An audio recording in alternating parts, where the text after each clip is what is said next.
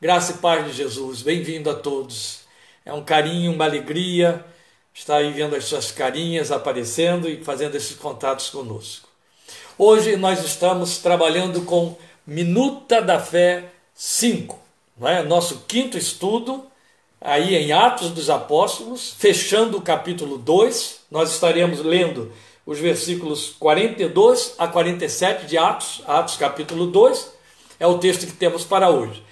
Confesso a vocês que a ansiedade para chegar ao capítulo 3, pela riqueza do início do capítulo 3, a profundidade de ensino que tem para a vida da igreja, a vida de discípulos, a vida de seguidores sinceros do Senhor Jesus, nesta geração de tanta palidez confissional, é tal de tal ordem que a vontade foi trocar jogar hoje o capítulo 3 e voltar ao 12 na próxima semana, mas eu resolvi conter a minha ansiedade, você vai conter também a sua, até quarta-feira que vem, querendo Deus, para então entrarmos no capítulo 3. Mas hoje nós vamos nos ocupar aqui com os efeitos, a igreja agora funcional, a sua funcionalidade inaugural. Antes da leitura, eu quero apenas, sem recapitulação alguma, lembrar a você as primeiras colocações que foram feitas no Minuta da Fé, na primeira Minuta da Fé, quando falávamos na abordagem de Atos, quando falávamos sobre a natureza do livro e a proposta do livro como sendo historicidade da missão da igreja, da vida da igreja, deixamos claro ali que este é um livro sobre o qual não se pode estabelecer dogmas e nem desenvolver-se doutrina. Este não foi o propósito com que o apóstolo, com que Lucas o escreveu e se propôs a dar sequência ao seu evangelho. Isso foi posto e, e, e colocado aqui já três semanas atrás. E nunca podemos esquecer isso em hipótese alguma. E já naquela ocasião, quando iniciamos, trouxemos como ilustração os eventos que serão lidos agora no capítulo 2. Por que, que nós o fizemos? Porque já dissemos a vocês, vide lá o Minuta 1, é, que houve grupos, especialmente na década de 70, que tentaram coreografar, fazer uma cópia da realidade descrita aqui no capítulo 2, versículos 42 a 47, entendendo que igreja para ser igreja teria que viver de conformidade com esses parâmetros e essas experiências.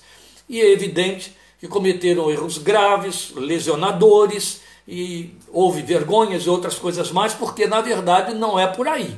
Nós estamos vivendo um tempo que está totalmente, não só distante em termos de era da igreja primitiva, 12 mil anos, não só distante em termos da cultura, mas em termos de circunstâncias e da própria perspectiva da igreja. E isto vale para todos os eventos que a gente lê, que a gente conhece na história de Atos.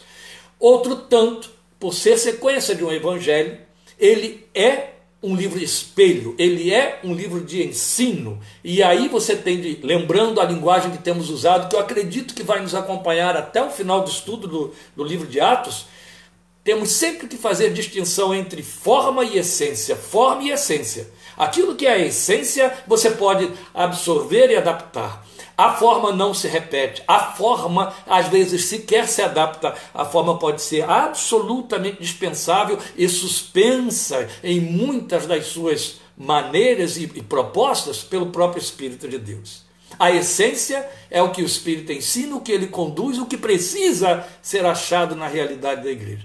Posto isto, convido você a abrir aí a sua Bíblia em Atos, capítulo 2, e leremos o fechamento do capítulo a partir do versículo 42. E na minha versão o texto diz: Eles se dedicavam ao ensino dos apóstolos e à comunhão, ao partir do pão e às orações. Todos estavam cheios de temor, e muitas maravilhas e sinais eram feitos pelos apóstolos. Os que criam mantinham-se unidos e tinham tudo em comum. Vendendo suas propriedades e bens, distribuíam a cada um conforme a sua necessidade Todos os dias continuavam a reunir-se no pátio do templo, partiam o pão juntos participavam das refeições com alegria e sinceridade de coração, louvando a Deus e tendo a simpatia de todo o povo. E o Senhor lhes acrescentava diariamente os que iam sendo salvos. Antes mesmo de fazermos uma abordagem direta ao que sobressai para nós nessa narrativa, desta esta visão interna da igreja, a igreja na sua funcionalidade, eu quero voltar ao ponto da questão da forma e chamar a sua atenção para algo que você acabou de ler aí, às vezes passa batido. Eu vou repetir a leitura para salientar isso, e eu estou dizendo, é antes de fazermos a abordagem ao que o texto inteiro está apresentando para nós. E o que eu vou ler está no versículo 43, quando diz: Todos estavam cheios de temor. Quem são esses todos? Volte ao versículo 41 os que aceitaram a mensagem foram batizados, e naquele dia houve um acréscimo de cerca de 3 mil pessoas. Se você somar o número que a Bíblia já registra da igreja que existia antes desse grande movimento de evangelização, que eram 120, com 3, você tem 3.120 pessoas por baixo, para contabilizar aqui representando todos que o texto do versículo 43 disse para nós. Todos estavam cheios de temor. Então vamos colocar assim: todos os 3.120 cristãos estavam cheios de temor. E muitas maravilhas e sinais eram feitos pelos apóstolos. Opa! Houve uma distinção aqui.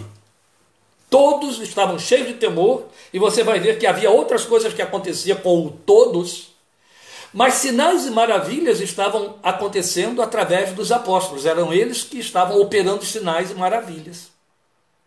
Quando o Espírito, capítulo 2, versículo 1, desceu conforme a promessa sobre a igreja reunida, eram 120, todos falaram em línguas, ali falamos das formas. Quando você vai para a, a, doutrinação que o apóstolo Paulo apresenta à igreja, em 1 Coríntios capítulos 12, 13 e 14, em especial capítulos 12 e 14, você vê Paulo incluir maravilhas, milagres, como dons, como manifestações espirituais, efeitos que capacitam, que aferramentam a igreja para que ela seja testemunha. Já discutimos isso aqui. Não é interessante que há uma distinção agora aqui quanto à realização das maravilhas? Parece que nesse momento ela só acontece por intermédio dos apóstolos. Eu deixo com você para você pensar, porque o que eu estou querendo salientar e fortalecer aqui é o argumento de que são formas, mas qual é a essência? Então, é por aí que a gente deve ir. Veja o que nós temos aqui é que a voz, aquela que já se pronunciou através de Pedro, lembram? A fala, o idioma que foi dado à igreja estava lá, naquele momento em que o Espírito desce e os enche, e eles então começam a falar em outras línguas, e todos que estão por ali vão ouvindo e entendendo. Mas surge uma voz no meio da fala. A fala é o idioma que o Espírito dá, potencializando a igreja para se comunicar e falando das grandezas de Deus. Já discutimos isso. Mas vem a voz, e essa voz se pronuncia através de Pedro. Então discursa a mensagem, provavelmente aramaico, que todos ouviram e entenderam, resultando na conversão de 3 mil pessoas que foram batizadas. Conversão mesmo então. A voz então continua falando aqui. Já não tem mais Pedro discursando, mas temos Lucas fazendo uma descrição da voz. Muitas vezes a voz fala pelas formas, que são os milagres. E quando faz, ainda cumpre a sua função exclusiva, que é atrair para Cristo e a sua obra. Não chama atenção sobre a igreja, é para Cristo e a sua obra. Mas aqui nós nos damos conta de que o Espírito se serve da voz também para conduzir a igreja, a vida e os atos dos discípulos. A voz é a motivação, é o ponto de partida e a sustentação de tudo. Aí o registro fica claro, ó, eles se dedicavam ao ensino dos apóstolos. Aí está a voz. De novo, é a voz. Era a voz. A voz que alimenta a fé, aqui na colocação ensino dos apóstolos. A voz ensina. Então, a voz que alimenta a fé é a voz que realiza a igreja. Eu acho altamente significativo que quando o Espírito de Deus influi em Lucas para focar agora a narrativa na comunidade dos salvos, a, comunidade recém-formada, ele focaliza, ele lança suas luzes para o ensino como o primeiro movimento, o primeiro ministério relevante a funcionar. O ensino era a voz atuando, o ensino era a voz dando conteúdo à fala. Não estou fazendo trocadilhos, eu estou trabalhando passo aí naquilo que já estivemos considerando, que temos vindo considerando desde o início. Está certo? Vocês estão acompanhando. Então nós percebemos a, a cadência em ordem de prioridade. É como elos de, de, ligação de uma corrente formativa da unidade da igreja. O que, é que você tem aí? Volte ao seu texto e você vai ver. Ensino, comunhão, partir do pão e orações, e estas no plural. Então, porque havia a voz, os resultados se seguiam em ordem. Ó, comunhão, partir do pão e orações. Porque havia ensino, você tinha em decorrência comunhão, partir do pão e orações. A isto, no lugar de causa, seguiam-se efeitos inevitáveis, consequentes. Observou a minha colocação aqui? No lugar de causa, seguiam-se efeitos inevitáveis, consequentes. Quais eram eles?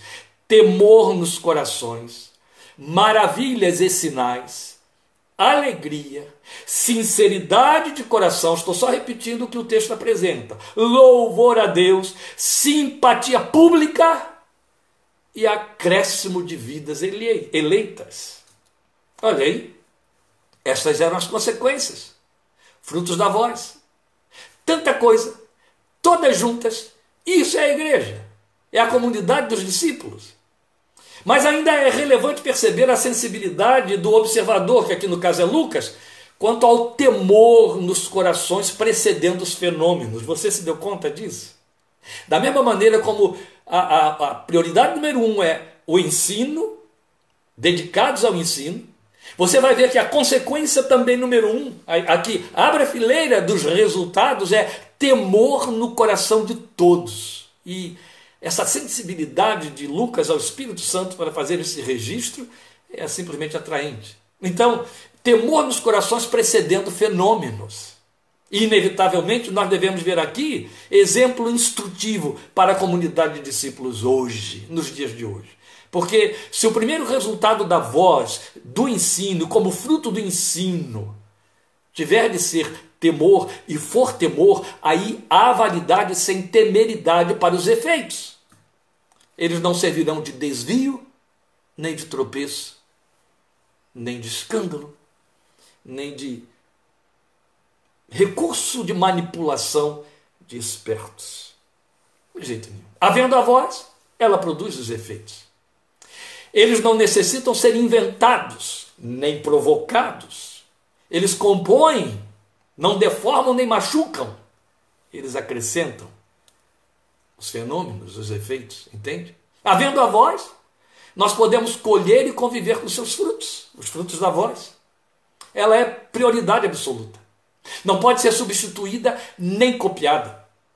A comunidade dos discípulos é a comunidade unida pela voz, a fala de Deus, que é a sua palavra ensinada e outro tanto aprendida e obedecida.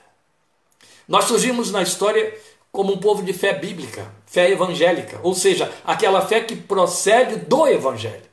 Então, de conformidade com ele. O lugar do evangelho, palavra de Deus como regra de fé e prática, a famosa sola escritura, foi marca identificadora dos discípulos de Cristo nos últimos 500 anos.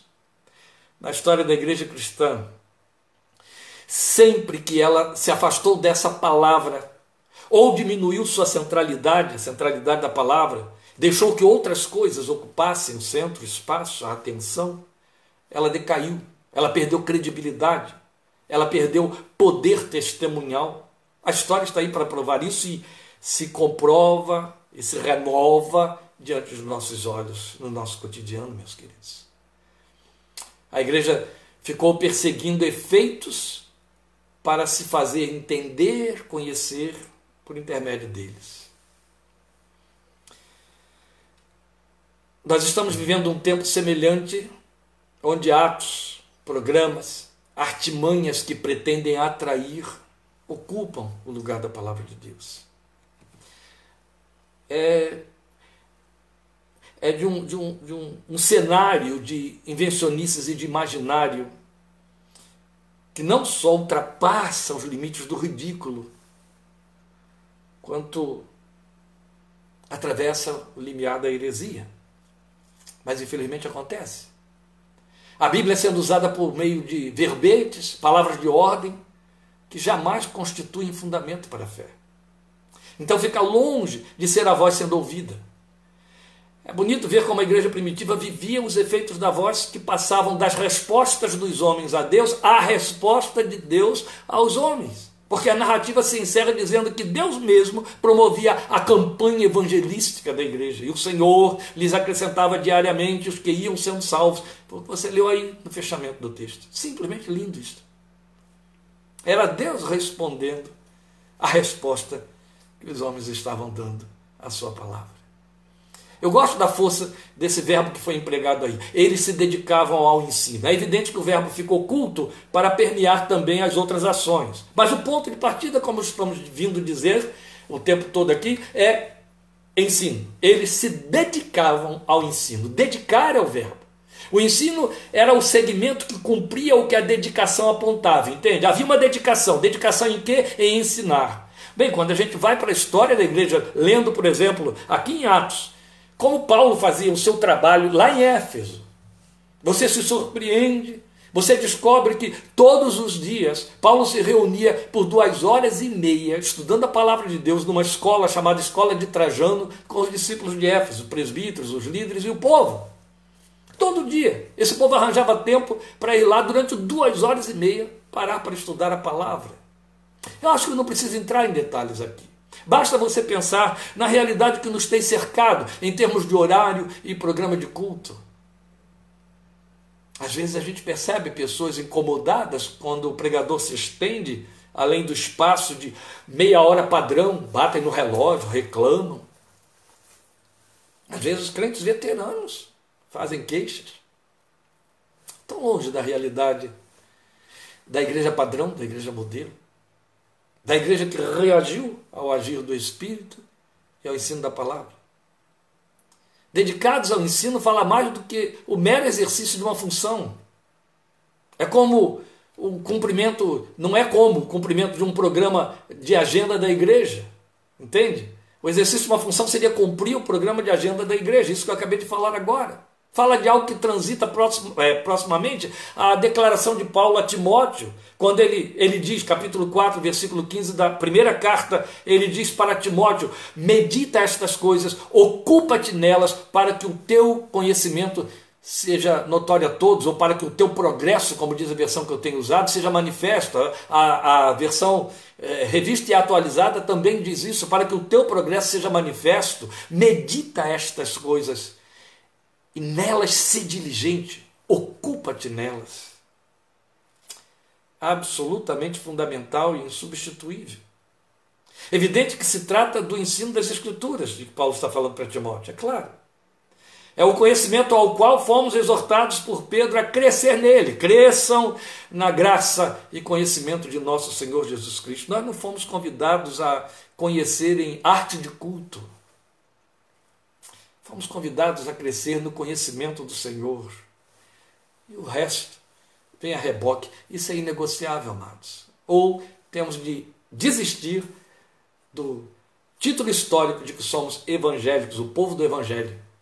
O povo cuja fé está baseada em sola escritura, a autoridade máxima sobre a nossa fé e confissão. Nós somos tentados a buscar as áreas fenomenais em detrimento do conhecimento. Jesus deixou muito claro: vocês erram quando desconhecem o poder de Deus e as Escrituras.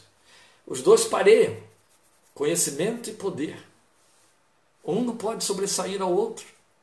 Escrituras sem poder é esterilidade. Alguém já disse isso, muita sabedoria e propriedade. Mas poder sem escritura é histeria, é loucura, é patologia, doença. Nada pode ser mais desastroso à fé e ao testemunho do que falta de conhecimento nas, nas Escrituras, de mergulhar nas Escrituras, de uma fé que se exala de lá. Começar pelo fato de que o crescimento da fé está atrelado ao conhecimento da palavra de Deus, conforme Paulo nos ensinou em Romanos 10, 10 17, que a gente tem pontuado aqui muitas vezes. A fé vem pelo ouvir e ouvir palavra da pregação de Cristo, nada substitui isso. Não há outra fórmula, nenhuma outra receita, nem há um bolo pronto, de jeito nenhum. Mas infelizmente comunidades inteiras relegam hoje o exame das escrituras ao espaço menor, sem critérios. Uma mega igreja aqui em Campinas, a uma hora e meia de nós, há alguns anos atrás, marcou um grande evento e trouxe um pregador de nomeada lá do sul para ser o pregador desse mega evento. 5 mil pessoas, entre eles 80% de jovens, então 4 mil eram jovens, entupiram ali o salão daquele espaço para cultuar e ouvir o pregador. Cantaram por 45 minutos, uma hora, uma hora e quinze, uma hora e meia. Os 5 mil lá, de pé, cantando, cantando, cantando. Aí passaram a palavra para o pregador que veio do sul para ministrar em cima de um tema. Quando ele assume o púlpito, ele diz: Meus irmãos, para que pregar agora? Depois disso tudo de maravilhoso que nós vivemos até este momento, tocamos no ponto fraco de Deus, enchemos o coração de Deus de prazer. Para que gastar tempo agora pregando? E aí encerrou tudo e parou por ali mesmo. Segundo as informações que tivemos na ocasião, já tem alguns anos, graças a Deus, eu espero que tenha ficado lá no passado. Quando ele abre lá o espaço no púlpito, aqueles 80% desapareceram para tudo quanto é canto. Depois descobriram que não precisavam ter desaparecido. O homem mandou o povo voltar a cantar porque era isso que ele também estava interessado em fazer. Aí voltaram todos. Trágico, não é? Só que em doses menores, essas coisas continuam acontecendo por aí. E a gente vai se deslocando desta realidade, desta experiência, deste padrão. Mais, mais, mais. Vamos ficando distantes. Então, o que a gente constata é que um número nada pequeno de cristãos pouco ou nada lê das Escrituras, vive sua fé pautada em verbetes, citações, em letra de músicas. É? Alguns não demonstram o menor interesse, nem sequer se ocupam em abrir a Bíblia para uma meditação particular.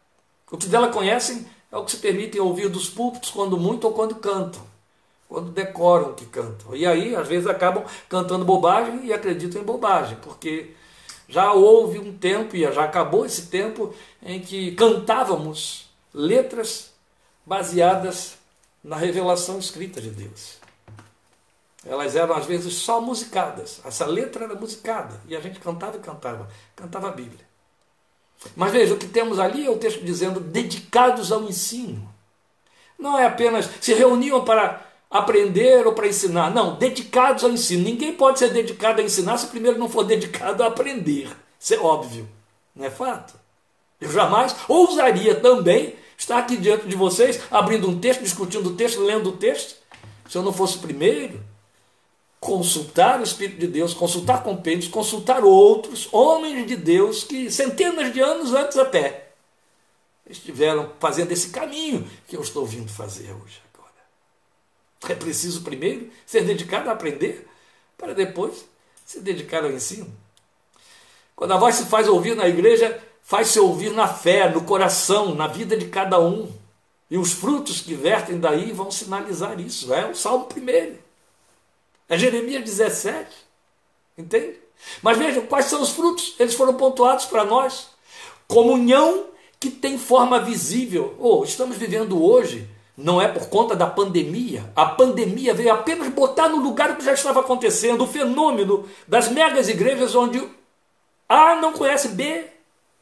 A gente se reúne como se fosse clubes de adoração e de louvação e de outras coisas, onde ninguém conhece ninguém. E as pessoas se jactam disso. Líderes querem ter esse poder de poder entender que são é, é, pastores e guias de milhares de ovelhas a quem eles não conhecem e que não se conhecem. Eu gosto de repetir algo que eu aprendi do reverendo Antônio Elias, de saudosa memória, um dos marcos da minha formação ministerial, quando apresentaram a ele um projeto para a construção do novo templo da Igreja Presbiteriana Betânia. Ele me abriu o projeto lá, no espaço que hoje está ocupado pelo templo, e mostrou para mim o projeto. Eu estava ali com ele na manhã de sábado, estávamos todos reunidos em jejum e oração. Quando terminou aquele jejum e oração, ele veio nos mostrar aquilo que havia acontecido. Eles ganharam aquela área ali de um casal inglês que estava voltando para a Inglaterra e doou aquela área para que aquilo fosse construído. Então fizeram um projeto, puseram na mão dele. E aí ele disse: Está vendo aqui?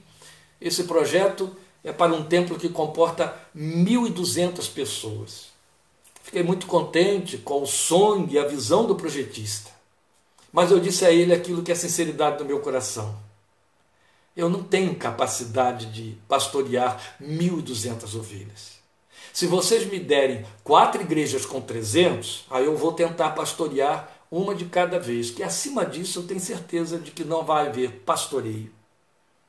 E ovelhas ficarão sem pastor. Comunhão. Comunhão é ter em comum. Como é que eu posso ter algo em comum com quem eu não conheço? Com quem esbarra comigo ali? Comunhão tem forma visível. Percebe? É isso que o texto está dizendo para nós. Notoriedade em partilhar. Isso faz diferença. Era um ponto alto. Ele repete aqui, Lucas, no texto, duas vezes ele fala, faz citação desse tipo de, de trabalho, de obra, que nós chamamos com bastante acerto como sendo o exercício da fé da igreja, sua diaconia. E aí você tem busca de Deus, é o que está ali, a sede pela sua face. Tanta gente junto e todos querendo o mesmo Deus. Que por sua vez, essa busca de Deus tem espaço aberto para agir, conduzindo a vida de discípulos a um testemunho eficaz de seguidores do Senhor. Entende? Isso faz diferença. Aí isso traduz o quê? Alegria, corações sinceros, louvor espontâneo. Claro, o Espírito de Deus estava livre para encher, transbordar e fazer. Isso acabava por conquistar simpatia daqueles que navegavam no entorno da igreja. Quanta diferença! Nosso tempo está no fim e eu não posso deixar de dizer isso, então, que nenhum ajuntamento cristão digno de respeito pode pretender, para ser digno de respeito, menos do que esta radiografia que este texto expõe para nós. Conforta saber que o segredo nos está revelado. É a primazia da voz que tudo realiza. Quarta-feira que vem, nós vamos ver como a voz que realiza funciona.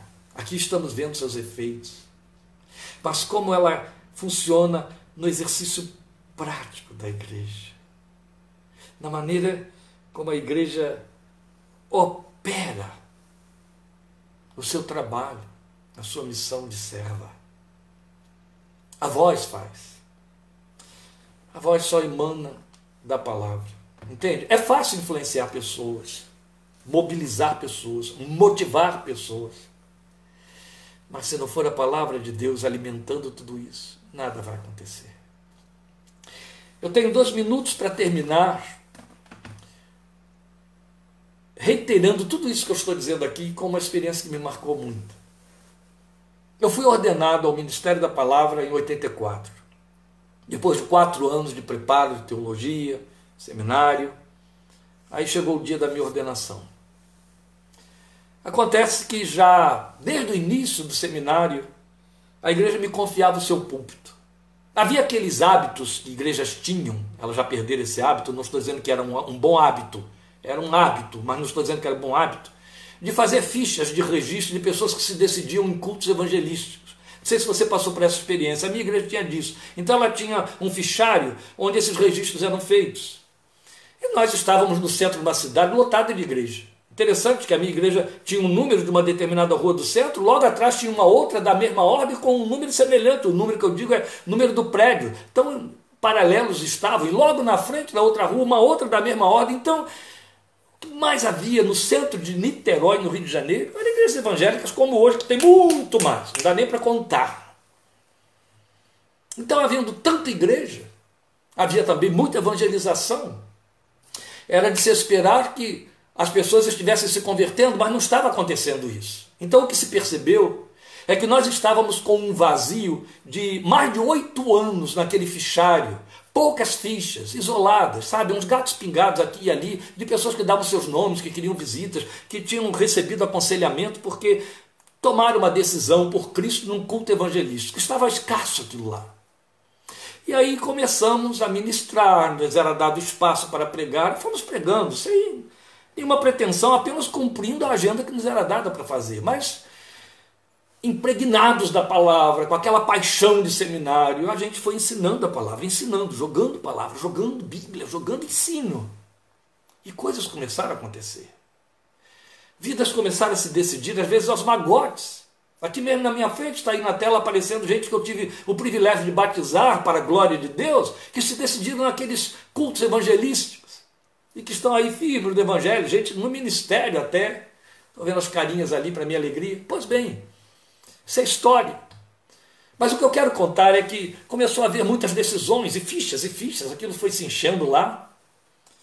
Até que um dia estávamos numa reunião doméstica, numa casa de uma outra pessoa, de uma outra comunidade, e alguém se aproximou de mim, foi aí que eu me dei conta do que estava acontecendo. Alguém se aproximou de mim, essa pessoa, hoje, uma missionária transcultural, e ela disse: Kleber, o que, que está acontecendo na sua igreja? Eu, Como assim?